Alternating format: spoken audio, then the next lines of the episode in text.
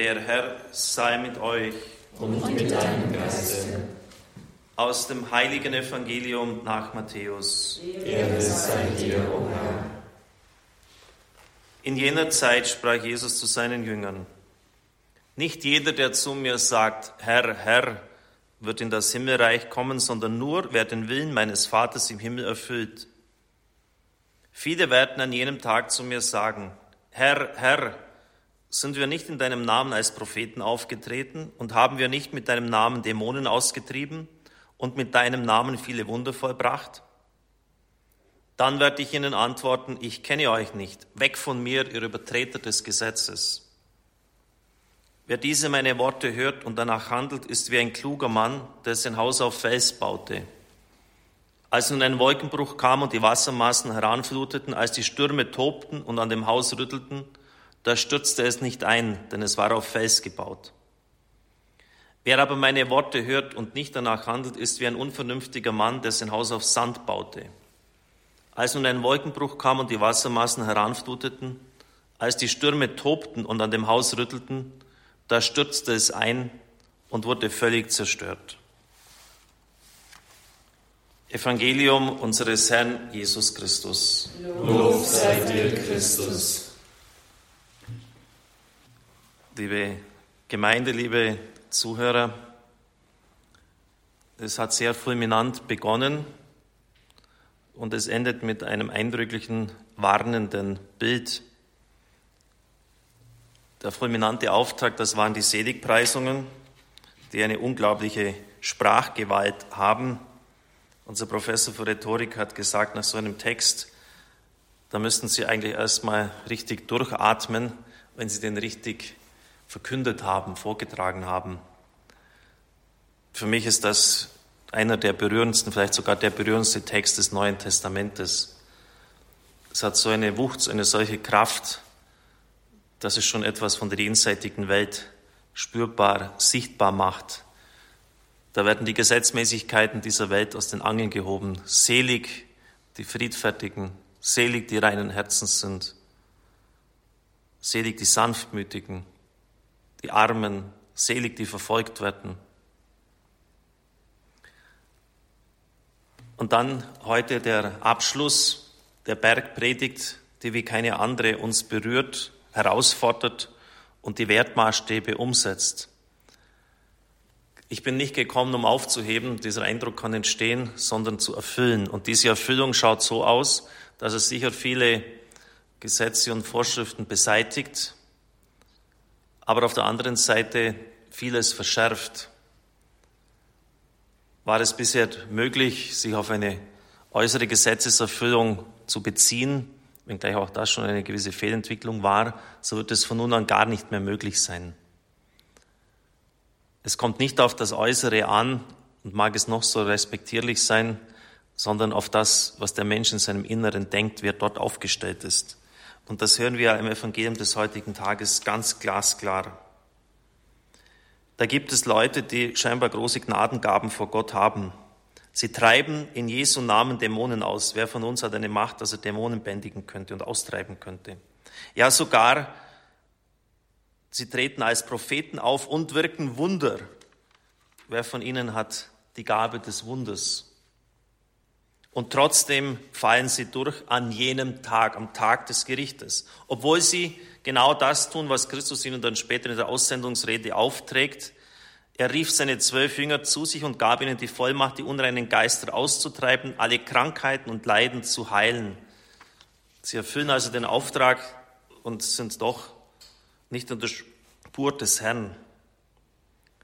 Ja, sie werden sogar als Übertreter des Gesetzes angefahren, nicht einfach nur faule und schlechte Knechte, sondern sie sind Übertreter.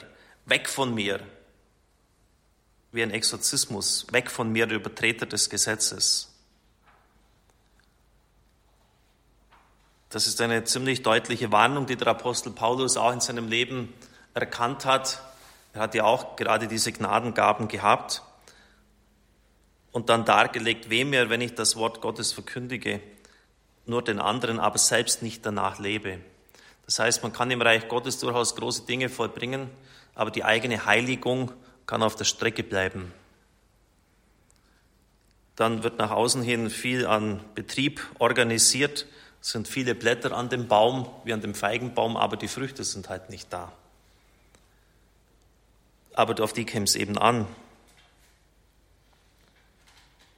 Es ist vielleicht so vergleichbar, wenn Sie etwa eine Krankenstation hernehmen. Dort sind Pfleger, sind Schwestern. Sie tun eigentlich alle Werke der Barmherzigkeit, indem sie sich der Kranken annehmen. Aber es ist die Frage, in welcher inneren Gesinnung das passiert. Es kann sein, dass da Leute tyrannisch sind, bei den Vorgesetzten gut dastehen wollen, die ärmeren Kranken eher übersehen, herrschsüchtig sind. Und dann nützt ihnen das ganze Dienen gar nichts. Wenn die innere Einstellung, und Gott kennt das Herz des Menschen, wenn die nicht richtig ist, dann ist alles verkehrt. Es gibt einen himmlischen TÜV, der das prüfen wird. Und da wird es an den Tag kommen. Insofern sind Prüfungen und Leiden, dafür sind ja diese Wassermaßen und der Wolkenbruch ein Bild, der Sturm, auch etwas Gutes. Der heilige Pfarrer von Ars sagt, du hast nur so viel Geduld, wie du in schwierigen Situationen aufbringst. Alles andere ist Illusion. Deshalb lässt der Herr auch manche Prüfung zu, um zu zeigen, wie weit es eigentlich mit unserem Vertrauen, unserer Geduld und unserer Hingabe bestellt ist. Wenn wir dann in schwierigen Situationen feststellen, dass das gar nicht so sonderlich und so großartig ist, dann können wir das ja ändern. Und insofern sind diese Stürme und diese Wünde sehr wichtig für uns. Sie sind Prüfungen für unser Leben. Und sie zeigen uns, auf welchen Fundamenten wir stehen, auf Sand oder auf Fels. Ich hatte jetzt kürzlich einige Beichten von Leuten, die seit der Erstkommunion beim letzten Mal waren und die dann ziemlich locker unterwegs waren in der Droge.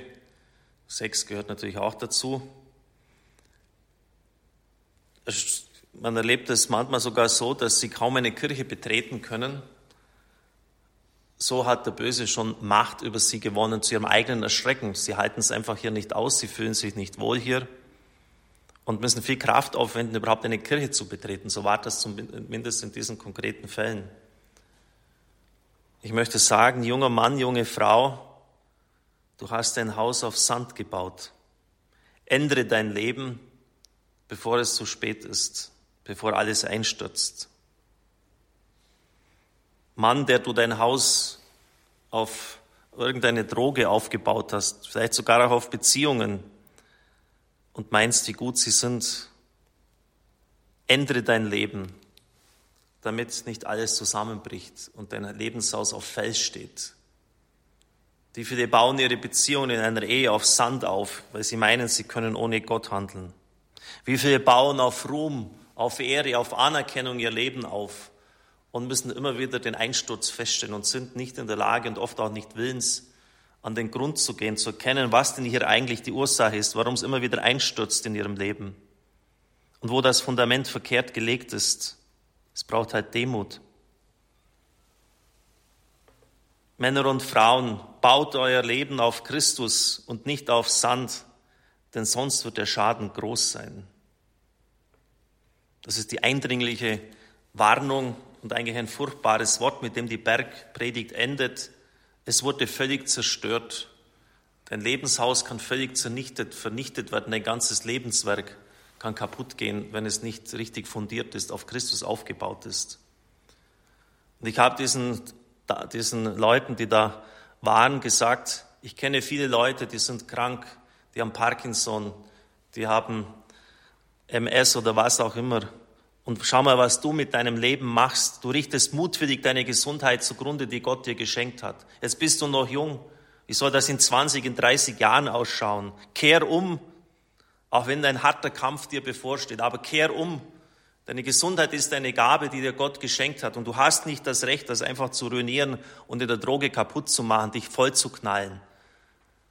Und die Depressionen, die du in deiner Seele verspürst, sind ein sicheres Zeichen, dass das nicht von Gott kommt. Kehr um und setz dein Haus auf Fels, auf Christus.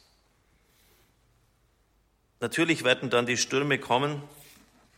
Im griechischen Text ist das auch gut ausgedrückt. Bei dem, der sein Haus auf Sand aufbaut, heißt das Wort, wie die Stürme an diesem Haus rütteln, proskopto, das heißt anprallen, sich stoßen. Das ist so, wenn Sie halt irgendwie eine Kante an einem Tisch übersehen, Sie stoßen sich an, Sie haben einen blauen Fleck, so ist das gemeint. Das heißt, der Wind hat bei diesem Haus auf Sand leichtes Spiel. Er braucht nur ein bisschen anhusten und schon bricht das ganze Kartenhaus zusammen.